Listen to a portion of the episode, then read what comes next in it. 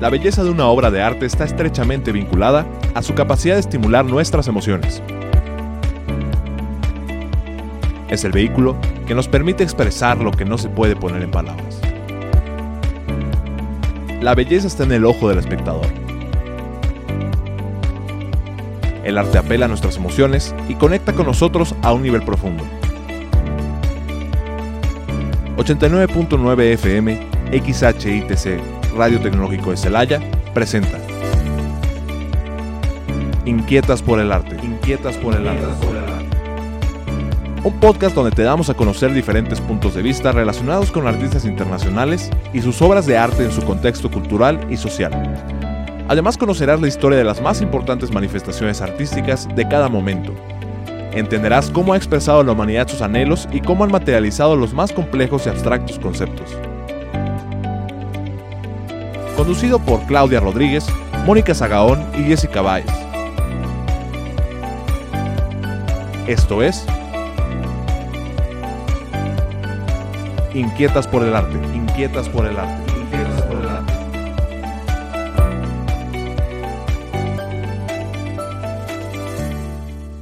Una vez más nos encontramos con ustedes, amable auditorio, para compartir un rato de charla sobre arte y cultura. Somos las tres inquietas por el arte, mis compañeras Jessica Báez, Mónica Zagaón y su servidora Claudia Rodríguez Ibarra, iniciando una nueva emisión que sabemos les va a gustar muchísimo.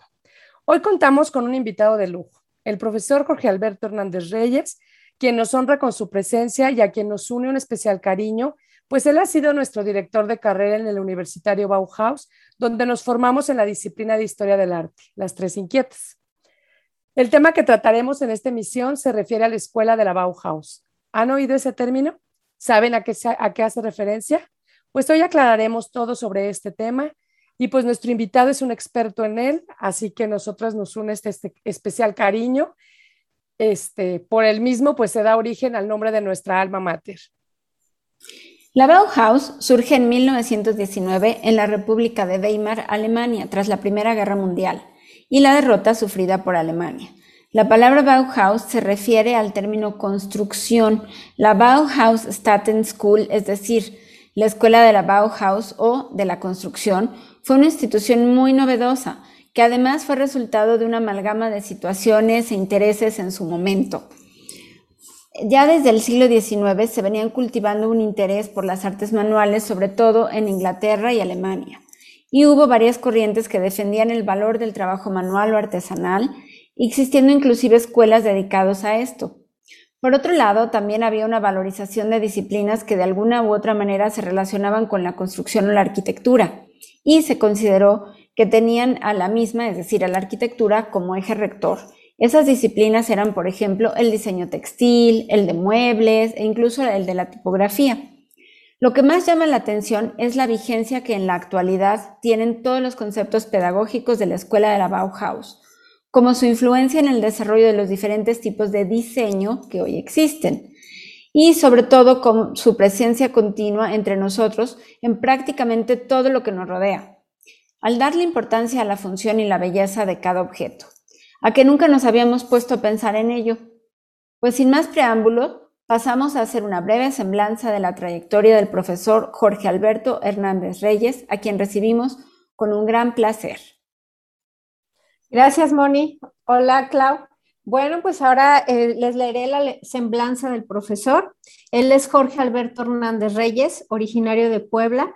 Cursó filosofía en el Instituto de Formación Sacerdotal de la Arquidiócesis de México en Ciudad de México de 1988 a 1991.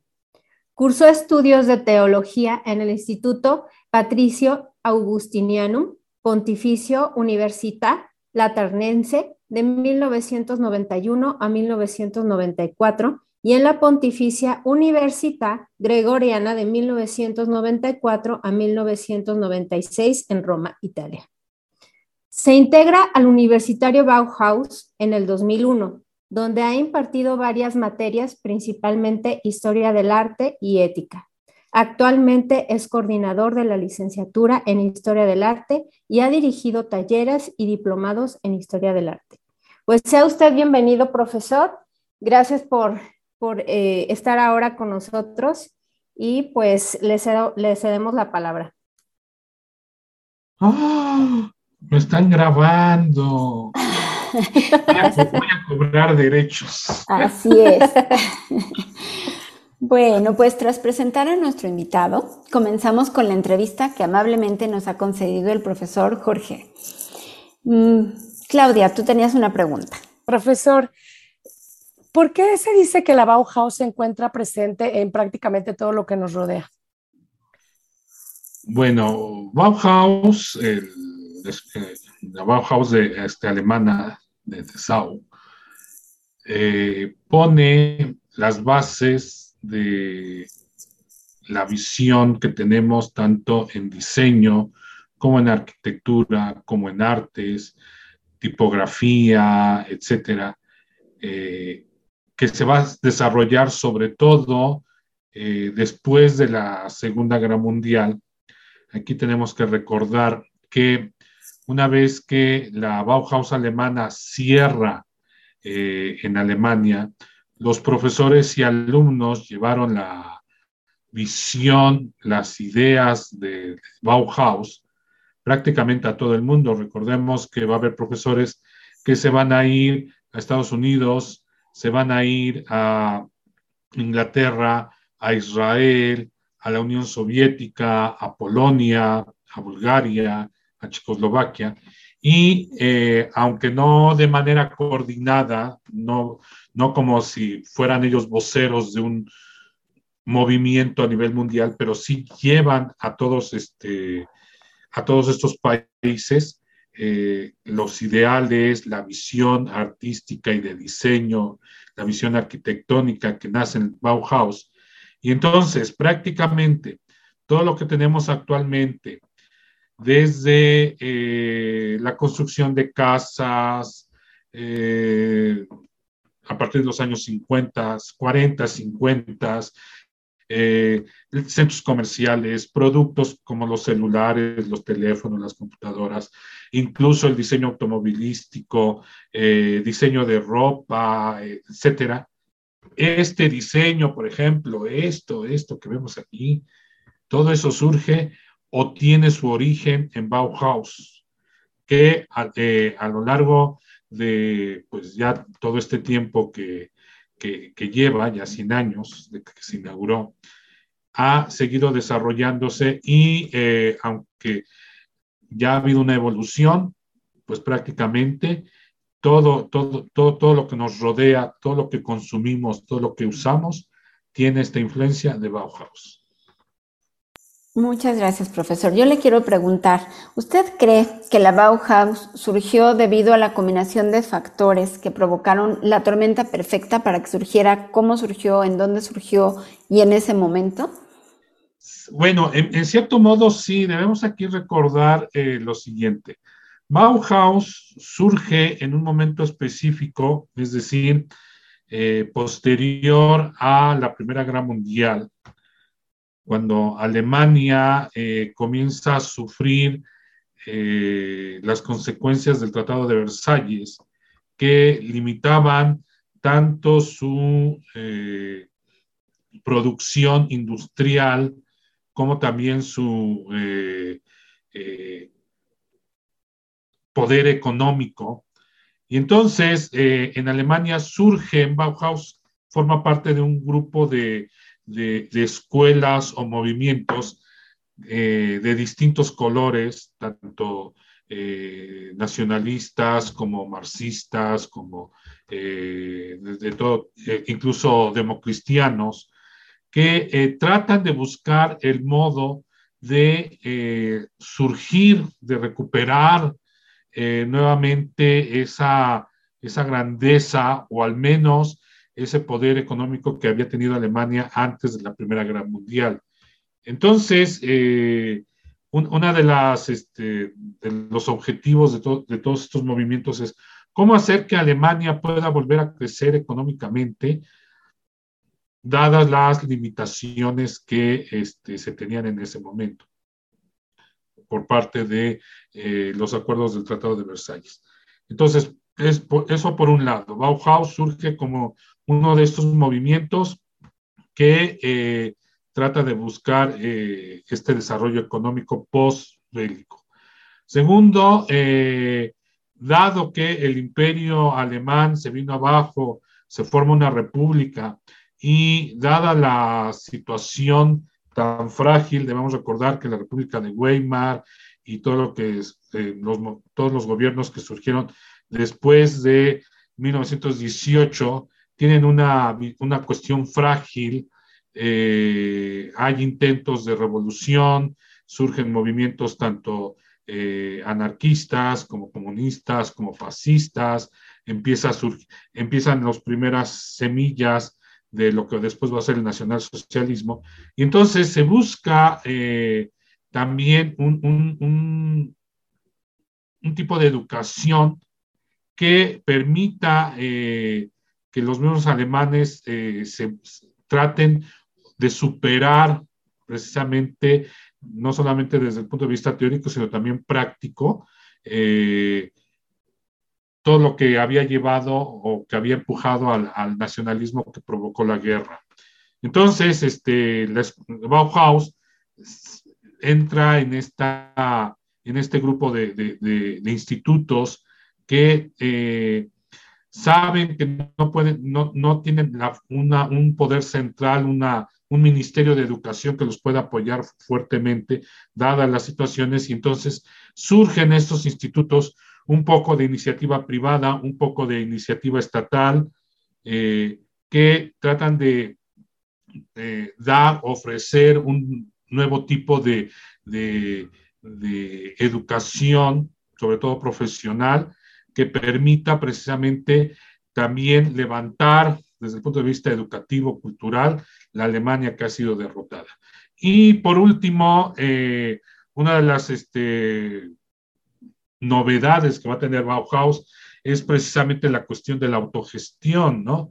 Bauhaus va a recibir algún tipo de fondo estatal, sobre todo cuando eh, el, el, gobierno esté eh, ocupado o esté eh, dirigido por la izquierda. Debemos recordar que Bauhaus, aunque, no, aunque oficialmente no se declara eh, de ningún tipo de corriente, Walter Gropius no, nunca dijo somos comunistas, socialistas, etcétera, pero ciertamente una buena parte de, de los profesores, de los alumnos, tenían esta visión este, hacia la izquierda. Pero eh, a, pesar de que tienen esta, estos fondos estatales, no son suficientes para mantener a la escuela. Y entonces, eh, a esta visión eh, que tiene Europius de, dar estas pautas sobre la arquitectura, la pedagogía, sobre el diseño, introduce esta cuestión industrial que eh, implica eh, patentar los productos de los alumnos y desarrollarlos para eh, el consumo en general y de ahí tener fondos que puedan permitir a la escuela seguir adelante. Es muy importante lo que comenta, profe, muchas gracias. acerca también de, de, eso, ¿no? De que la universidad buscó sus propios Em, formas para, para poder eh, subsistir, ¿no? Durante esos, bueno, esos años que, que, pudo, pudo hacer lo suyo. Pero también me gustaría eh, preguntarle, para usted, ¿quiénes fueron algunos de los personajes más destacados que participaron, o sea, como maestros o directores de la escuela Bauhaus? Sabemos que pasaron varios, varios profesores, pero sobre todo, ¿quiénes fueron los que más destacaron y por qué muchos de ellos son tan conocidos? Bueno, eh, ante todo, pues eh, que comenzar por los directores, ¿verdad? Este, Walter Gropius, que es el, que inicia, Hans Meyer y Ludwig Mies van der Rohe, que son los, este, los directores y los que les dan eh, esta durante su gestión, cada director le da su huella propia. Pero en este sentido, eh, en primer lugar, este, pues tendríamos este Walter Gropius, porque eh, es el que inicia, ¿no? Eh, Walter Gropius no comienza de la nada, no surge así de repente. Ya él había formado parte antes, incluso antes de la guerra, de círculos, de movimientos, este, él como arquitecto, pero también eh, ligados, por ejemplo, con el expresionismo, con todos estos movimientos que aunque no son necesariamente de, las vanguardias clásicas, pero surgen en ese mismo periodo, ¿no? Eh, él es el que tiene esta idea de, recordemos que todo el siglo XIX tenemos una lucha eh, intelectual e incluso también este, práctica de, entre lo tradicional y lo nuevo, ¿no? Tenemos Arts and Crafts, que te va a decir prácticamente no, no, hay, no hay necesidad de cambiar nada, así como se ha hecho, se, se, tiene que seguir haciendo. Y por otro lado tienes este, el modernismo, el Art Nouveau, que dice, no, es, tenemos que usar nuevos materiales, nuevas este, eh, técnicas, etcétera. Luego viene la introducción de materiales como el acero, el cemento, el vidrio, sobre todo, eh, que no eran muy usados anteriormente. Entonces, Gropius eh, introduce esta, esta visión de, en primer lugar, de integrar, eh, utilizando, digamos, esta visión tradicional de la arquitectura, sobre todo en la, arquitectura gótica, gótica, en la arquitectura medieval, donde la arquitectura es el pilar lo que, el centro al torno a la cual giran todas las demás artes.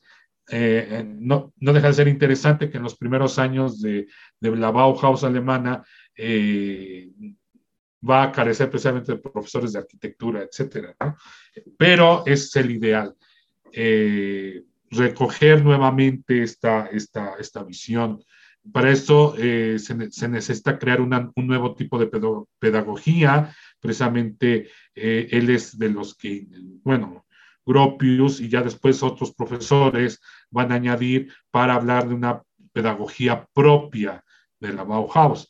Y la, gran novedad en, esta visión es la industrialización, eh, no solamente el uso de maquinaria o de este, técnicas eh, modernas, que eso incluso va a provocar que algunos de los profesores abandonen la Bauhaus porque no están de acuerdo con la industrialización. como, como Johannes Itten, ¿no? Por ejemplo. Exacto.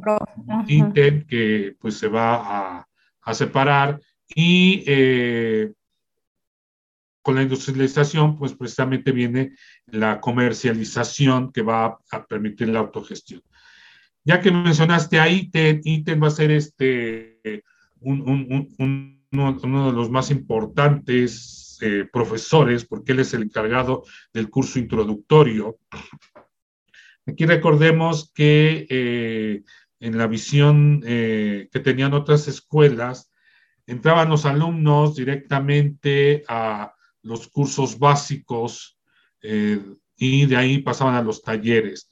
Gropius e Iten tienen la idea de que los cursos que llaman talleres, pues es una cosa importante, no los llaman eh, facultades ni nada por el estilo, sino son talleres, deben tener, están formados, dirigidos por dos personas, por un artista y por un artesano.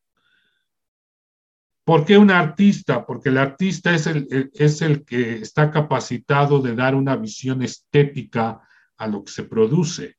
¿Por qué un artesano? Porque el artesano es el que está capacitado para resolver problemas prácticos, cómo se usan las herramientas, cómo se usan eh, las cosas.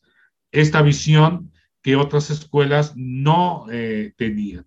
Pero previo a todo esto, vamos a tener el curso introductorio de Johannes Itten, que es precisamente eh, dirigido a desarrollar la creatividad del alumno, cosa que en escuelas parecidas o similares de aquel tiempo eh, no se tenía, no había, no había, eh, la creatividad no, no era importante. Lo, importante era aprender la técnica, cómo se hacen las cosas y producirlas. Y en cambio, Johannes Itten dice, no podemos este, tener buenos diseñadores, no podemos tener buenos arquitectos, no podemos tener buenos artistas o lo que sea, si no desarrollan su propia creatividad. Y entonces esto eh, pues rompe prácticamente esta, esta visión que se tenía anteriormente, esta práctica que se tenía anteriormente, porque eh, se va a, primero a, buscar eh, lo que tiene el individuo, qué es lo que puede ofrecer el individuo. Y eh, pues podríamos seguir con otros profesores, este, me voy a este, a la mente, por ejemplo, eh, eh Moholy-Nagy o, este, por ejemplo, también Kandinsky, que se considera, bueno, se consideraba hasta hace algunos años este, el padre del arte abstracto, pero ya sabemos que no es, no, es el iniciador, pero bueno, ellos este, también van a, a, otorgar o van a dar parte de, eh, de su visión, enriquecer lo que va a ser Bauhaus. Y posteriormente, todos ellos, obviamente al dispersarse, una vez que se cierra Bauhaus, pues los vamos a encontrar en, en los movimientos, este, en muchos movimientos importantes, tanto en arquitectura, tanto en artes, eh, etcétera.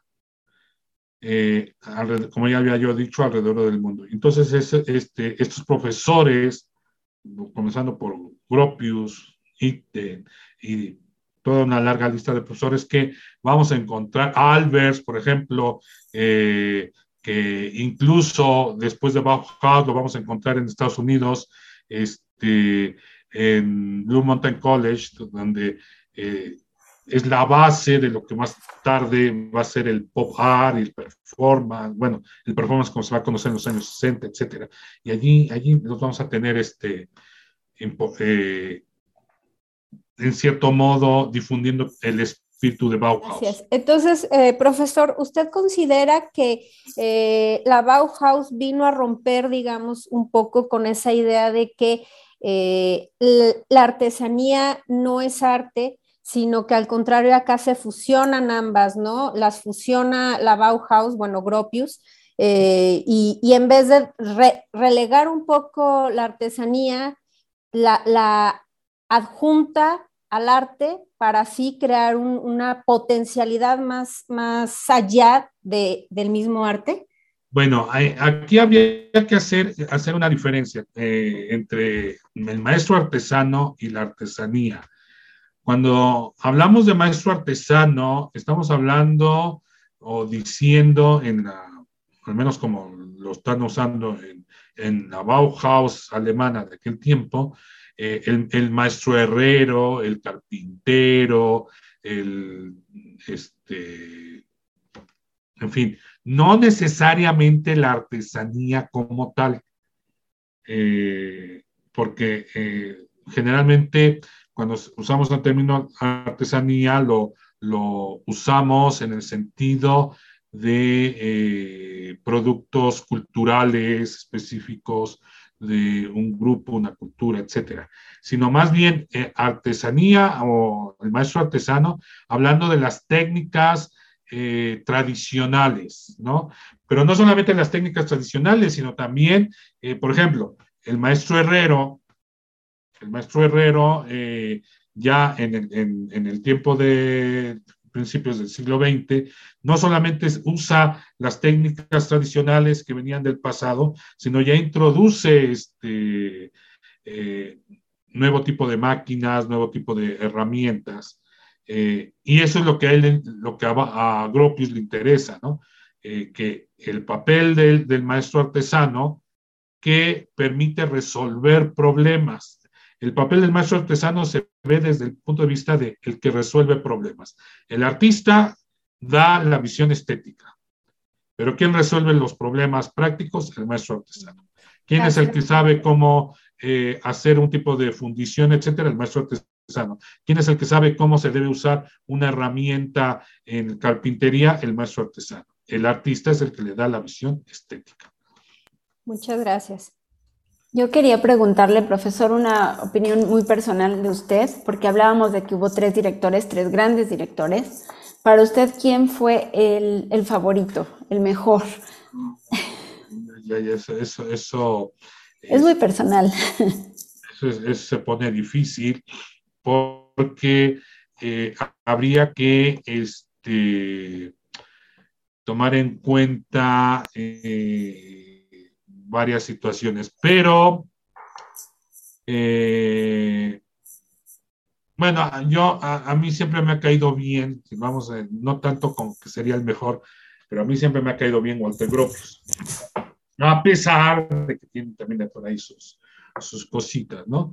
Eh, pero tampoco, digo, es una cuestión personal, me cae bien Walter Gropius, pero no olvidemos que eh, pues Hans Meyer tuvo que lidiar con, la cuestión de, este, de continuar con Bauhaus una vez que Gropius renuncia y se tiene que enfrentar a la situación del acoso de los nazis, que en ese momento cada vez se, se vuelven más, más agresivos.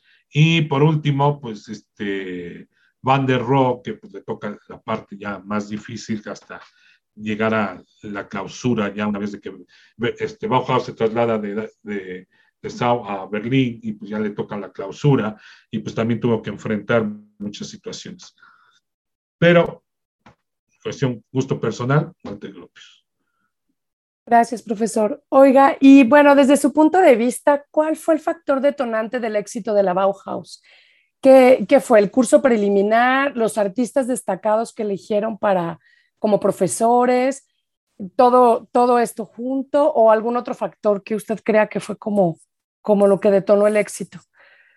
Mm, creo, creo yo que, eh, bueno, hay varios, son varios los factores. Uno de ellos es primero el curso introductorio, porque como ya lo había mencionado, incluso hoy, incluso hoy eh, en varias escuelas eh, por ejemplo, de diseño, no voy a decir nombres ni nada por el estilo, pero la cuestión de la creatividad, la creatividad, como alguna vez alguien dijo, es para los artistas, para los pintores, no para los diseñadores. no, espérate, sí, la creatividad es muy importante para los, los diseñadores. Y de otra manera, pues, cómo, cómo logran crear lo que, lo que hacen, ¿no? Eh, entonces, la cuestión, eh, eh, primero el curso introductorio. Otro, otra cuestión importante fue el ver que tanto la arquitectura como las artes plásticas, como el diseño en todos sus aspectos, diseño gráfico, industrial, textil, etcétera, estaban, este, tenían muchas cosas en común no eran cosas separadas. Y eso este, va a hacer que, eh, en cierto modo, se utilicen los mismos criterios estéticos eh, con respecto a estas distintas disciplinas.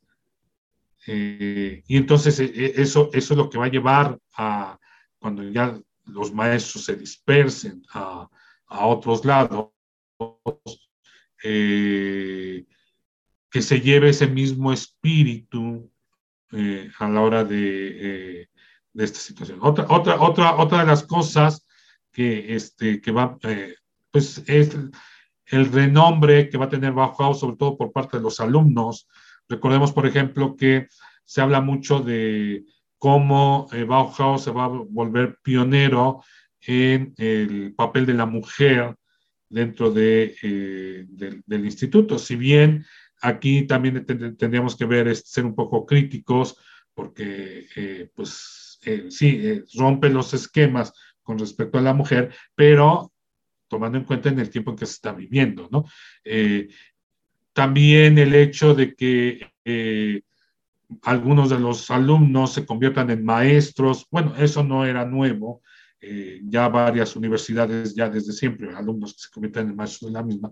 Sin embargo, eh, que aportan también su, su, punto de vista y que después lo, lo, difunden una vez que se dispersan. Entonces, eso, eso serían, eh, y la, la, cuestión de la industrialización. Aquí hay una cuestión pragmática muy importante porque, eh, por ejemplo, en la arquitectura, pues eh, tenemos la cuestión del funcionalismo, ¿no?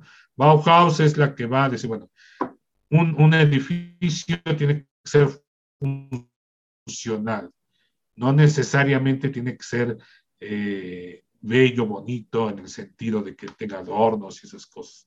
Tiene que ser ante todo funcional. Y eh, pues esta, esto, esto va a surgir eh, y va a continuar hasta, hasta nuestros días. Y esta visión de la funcionalidad lo vemos incluso en lo que usamos, ¿no? Los celulares, los celulares tienen una visión estética y sin embargo, estos celulares que, tenemos eh, son funcionales y sin embargo tienen una estética que eh, atrae. En fin, toda esta situación que son, digamos, las tres cosas que yo consideraría más eh, lo que causa el éxito, ¿no? Ah, se podrían añadir otras cosas, pero para mi consideración estas serían las principales. Pues me ganó la pregunta con su comentario, porque yo le iba a preguntar si el arte y la industria deben relacionarse como lo podemos ver en la Bauhaus, y pues creo que me la acaba de contestar. Bueno, sí, eh, fíjate, por ejemplo, hay, un libro de un autor, eh, Wenceslao Rambla, que tiene un, un, libro que se llama Estética y Diseño. Y eh, en, los primeros capítulos, en el primer capítulo más bien, comienza hablando, bueno, ¿qué cosa es la estética para el arte, para la, artesanía y para el diseño? Y esto es importante porque es precisamente esta visión eh, que viene desde Bauhaus, es los parámetros estéticos que se usan para unos pueden ser aplicados adaptándolos a cada disciplina a las demás materias. ¿sí? Eh, y eh, por eso, eh, en, en, en, en, cierto modo, por ejemplo, en los electrodomésticos, etcétera, tenemos que son funcionales, pero son estéticos sin ser precisamente recargados ni barrocos. Bueno, hay algunos, ¿no? por ahí, este, eh, el gusto se rompe en géneros, pero en general eh, lo que se busca es funcional y que sea agradable. ¿sí? Y esto es una visión que viene desde este Bauhaus. Profesor, y bueno, ya hablamos del éxito de la Bauhaus. Yo quería preguntarle en relación a la decadencia de la Bauhaus, ¿crees que se pudo haber, este, de ver alguna de las acciones de alguno de los directores que pudieron haber hecho algo diferente? o solo fue producto de las condiciones históricos-sociales de ese momento? Mm, bueno, habría que este, bueno, entender primero qué, entendemos por decadencia. Si entendemos este, el, problema que se va a enfrentar Bauhaus, pues yo creo que eh, difícilmente, tomando en cuenta el, rumbo que llevaban los, comenzando por Gropius, difícilmente podían haber hecho frente a eh, la situación política que se estaba suscitando. Si eh, los nazis nunca hubieran llegado al poder y eh, hubiera este, estado otro tipo de gobiernos, mm, tampoco me atrevería a decir hubiera sobrevivido. Porque recordemos que ya desde los inicios Bauhaus es vista con cierta eh, eh, lo van a acusar de ser centro de comunistas y Gropius va a hacer este, todo lo posible para evitar que se dé esa idea. Incluso algunos de los profesores, algún profesor que sí era comunista, pues va a abandonar el, eh, la escuela. Gropius mismo le va a pedir que abandone la escuela porque si no se la cierran. Eh, entonces, pero el hecho de, tener ahí gente que tenía, si no ideas radicales, habrá alguno que sí, pero que sí causaba esa suspicacia, el hecho de tener este, clases mixtas, hombres y mujeres, eh, aunque las mujeres eran las menos, pero eran vistas. Uh, eh, y si no se quejaban los de izquierdas o, o no se quejaban los de derecha, se quejaban los de izquierda porque de todos modos no, no estaban contentos. E, era visto de manera eh, suspicaz. Los de izquierda le achacaban de que no era demasiado comprometido con la causa a la Bauhaus, pero es que esa no era la intención. Entonces, pienso yo que difícilmente, aunque hubiera, aunque hubiera sido otro tipo de gobierno, difícilmente hubiera logrado sobrevivir eh, a cómo se estaban dando las situaciones. De uno o de otro modo, a mi modo de ver, se hubiera cerrado cumplió su ciclo? Pues más bien lo, se lo cumplieron. Más que cumplir su ciclo, porque si vamos a decir de su ciclo, el ciclo se va a cumplir una vez que lo que se enseñó en la Bauhaus se difunde. ¿Sí?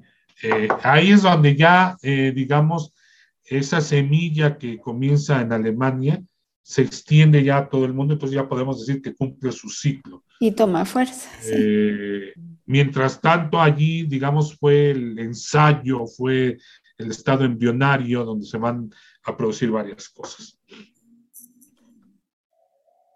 Profesor, y bueno, como última pregunta, eh, ¿nos podría decir qué relación tiene la escuela de la Bauhaus de aquel entonces con nuestra alma mater universitario Bauhaus en la ciudad de Puebla?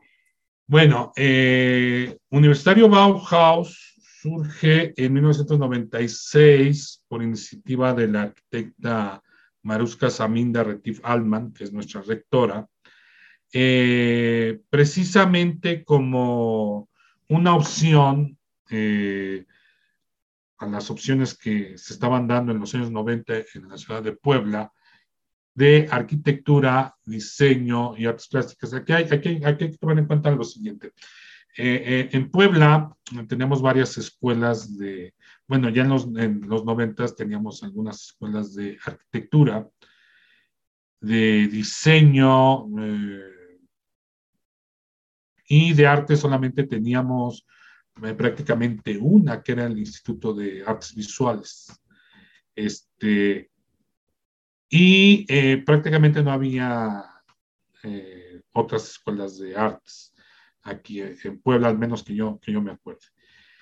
Eh, entonces se, se, intenta dar, o la, este, arquitecta quiere, este, Saminda, da esta opción de educación superior en, los campos de arquitectura, diseño y artes plásticas, inspirándose precisamente en el espíritu de la Bauhaus alemana, sobre todo en esta cuestión de la creatividad, este, en la cuestión de eh, la producción de obra y eh, el insertarse en el mercado laboral.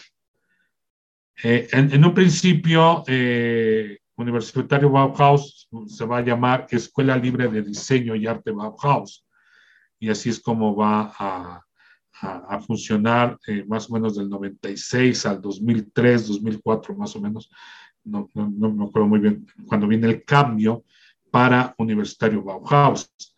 Eh, y por eso eh, esta idea de empresarios creativos, pues es, es este, una, una referencia precisamente a este espíritu de la Bauhaus alemana de la creatividad, pero llevada hacia una producción eh, que permita su difusión y precisamente su comercialización.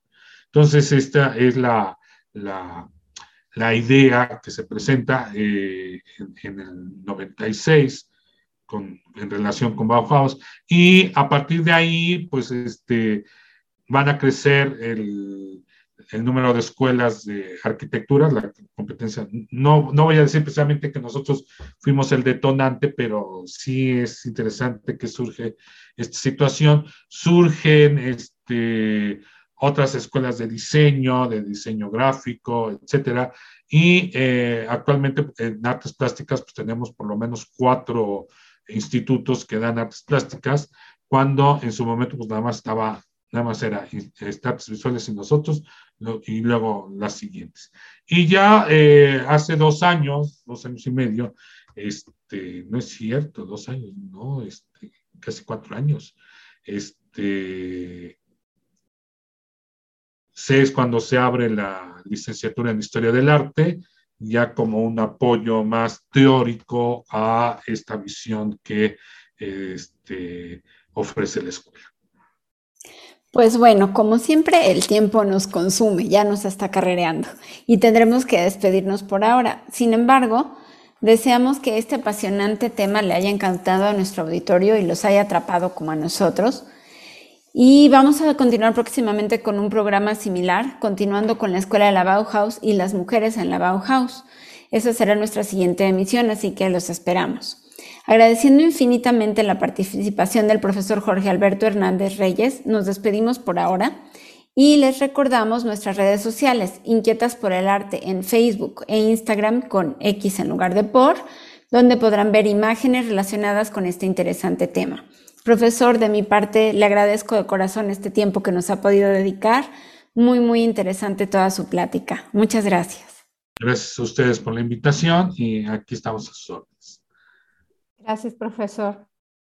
Pues muchas gracias por todo, profesor. Un placer poder platicar con ustedes en esta entrevista y pues gracias al amable auditorio que nos escucha y hasta la próxima. Esto fue Inquietas por el Arte. Inquietas por el Arte Sintonízanos en nuestra próxima emisión a través del 89.9 FM, XHITC, Radio Tecnológico de Celaya. El sonido educativo y cultural de la radio.